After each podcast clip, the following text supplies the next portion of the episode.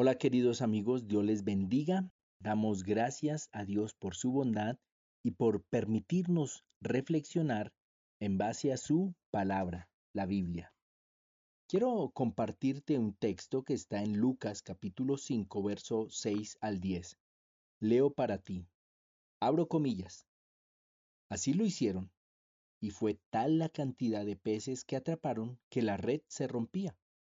Entonces hicieron señas a los compañeros que estaban en la otra barca para que vinieran a ayudarlos. Cuando aquellos llegaron, llenaron ambas barcas de tal manera que poco faltaba para que se hundieran. Cuando Simón Pedro vio esto, cayó de rodillas ante Jesús y le dijo, Señor, apártate de mí porque soy un pecador. Y es que tanto él como todos sus compañeros estaban pasmados por la pesca que habían hecho también estaban sorprendidos Jacobo y Juan, los hijos de Zebedeo, que eran compañeros de Simón. Pero Jesús le dijo a Simón, no temas, que desde ahora serás pescador de hombres. Cierro comillas. Nada como los amigos. Algo que generalmente se olvida en toda buena relación interpersonal es que se necesita construir. Vamos de lo sencillo a lo complejo para edificar una relación sólida y que nos genere vida.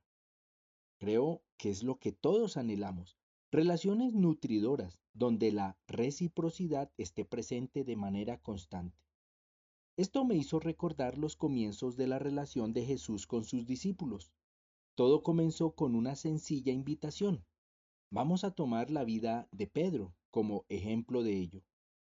El relato bíblico nos hace saber en el capítulo 5 de Lucas que Pedro, sin conocer a Jesús, fue abordado por éste, quien le pidió su barca prestada para seguramente poder predicar de una manera más cómoda a la multitud que lo escuchaba a orillas del lago de Galilea.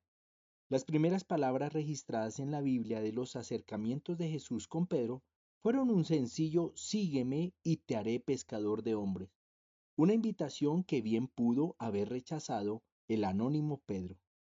Seguramente Jesús ya era conocido en medio de la sociedad, y Pedro accede en primera instancia a seguir a Jesús sin saber lo que le esperaba y hasta dónde llegaría. Y de las últimas frases dadas a Pedro en persona de parte de Jesús fueron, apacienta mis ovejas, o dicho en otras palabras, cuida de mi, iglesia. Eso lo encontramos en el Evangelio de Juan capítulo 21, verso 17. Lo leo, abro comillas. Y la tercera vez le dijo, Simón, hijo de Jonás, ¿me quieres? Pedro se entristeció de que la tercera vez le dijera, ¿me quieres?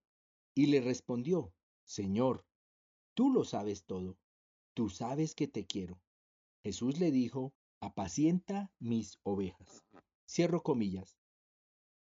Todos sabemos que Jesús vino a dar su vida para rescatarnos. Al hacerlo, la reunión de todos esos rescatados sería lo que se llama iglesia. Es decir, Jesús le estaba entregando su más preciado tesoro a Pedro, tesoro por el cual había entregado su vida, tesoro que somos nosotros.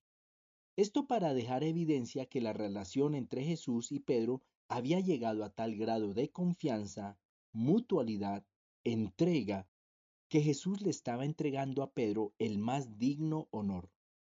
Desde el primer momento y hasta el último que habían caminado juntos, habían transcurrido aproximadamente tres años.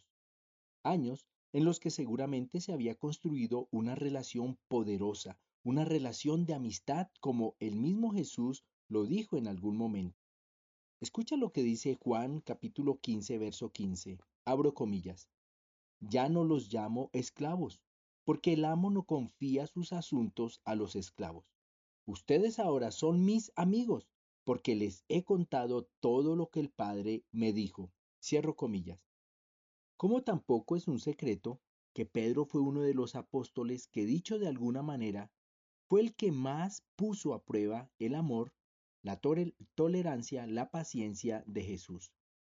Alguien podría decir, bueno, él era Dios, sin embargo, no podemos olvidar que Jesús establece una relación con Pedro como Jesús hombre.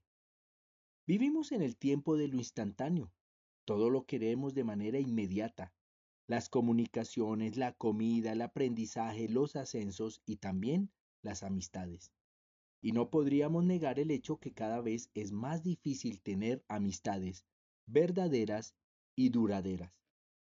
Y cuando hablo de verdaderas y duraderas, me refiero al hecho de tener amistades que sean predecibles y que sin importar las circunstancias o adversidades propias de cualquier relación, al pasar de los años las hagan más significativas para nosotros. Si lo pensamos un poco, toda buena relación debe ser sustentada por la amistad. Jesús mismo lo dijo, y fue lo que finalmente dio coherencia y sentido a todo lo que había vivido con sus discípulos. En conclusión, Jesús, más allá de siervos, más allá de discípulos, lo que quería realmente era amigos. Para mí ha sido notorio la amistad que he forjado con mi esposa, con mis hijos, y alguien podría pensar que la relación primaria es de esposos y de padre e hijos. Para mí ha tomado mucho más importancia el ser amigo de ellos. La iglesia es una reunión de amigos. Si tenemos una buena amistad con nuestros familiares, nuestra relación será buena. Un negocio puede generar una amistad. Seguramente es mucho más fácil trabajar con amigos. Es mucho más fácil y placentero construir iglesia con amigos. En fin, si lo piensas un poco vas a notar que definitivamente lo mejor es vivir rodeado de buenos amigos. Nada como los amigos. Por eso es importante que tengamos conciencia. Construir una buena amistad toma tiempo, requiere intención e inversión. Jesús mismo lo hizo con el, buen, Pedro. La amistad con Jesús cambia de manera radical la vida de Pedro. Esto para decir que debemos tener presente que una verdadera amistad genera cambios positivos en nuestra vida. ¿Cómo logramos construir buenas amistades? ¿De qué forma la presencia de Jesucristo en nuestra vida nos ayudaría a ajustarnos a las diferencias en una amistad? Y es la presencia de Jesucristo en medio de nuestra vida lo que nos ayuda a ajustarnos precisamente a las diferencias y nos ayuda a construir amistades que valen la pena. Y es el desarrollo de la amistad entre Jesús y Pedro la que nos trae ciertas pautas para forjar dichas amistades. Cuando la presencia de Jesucristo está en nuestras vidas y ella nos llene de su amor, será mucho más fácil amar a aquellos con los que estamos construyendo amistad. Y si algo resaltó en la amistad entre Jesús y Pedro fue precisamente ese amor incondicional y abnegado. Ante las reiteradas imprudencias de Pedro en su hablar y su actuar, vemos de parte de Jesús una tolerancia sin límite, eso seguramente le ayudó a Jesús a conocer y entender a Pedro, como también le dio el escenario para poder hablarle abiertamente respecto de esas imprudencias. Pedro sabía que la motivación de Jesús era su amor por él. Mis queridos amigos, es la presencia de Jesucristo en nuestras vidas la que nos ayudará a construir poderosas amistades, teniendo en cuenta hacerlo con intención. Esto nos dará herramientas poderosas como las que hoy nombré amor y tolerancia. Así que te animo a construir amistades poderosas, comenzando con nuestra familia, con la ayuda de nuestro Señor Jesucristo. Un abrazo y que Dios te bendiga.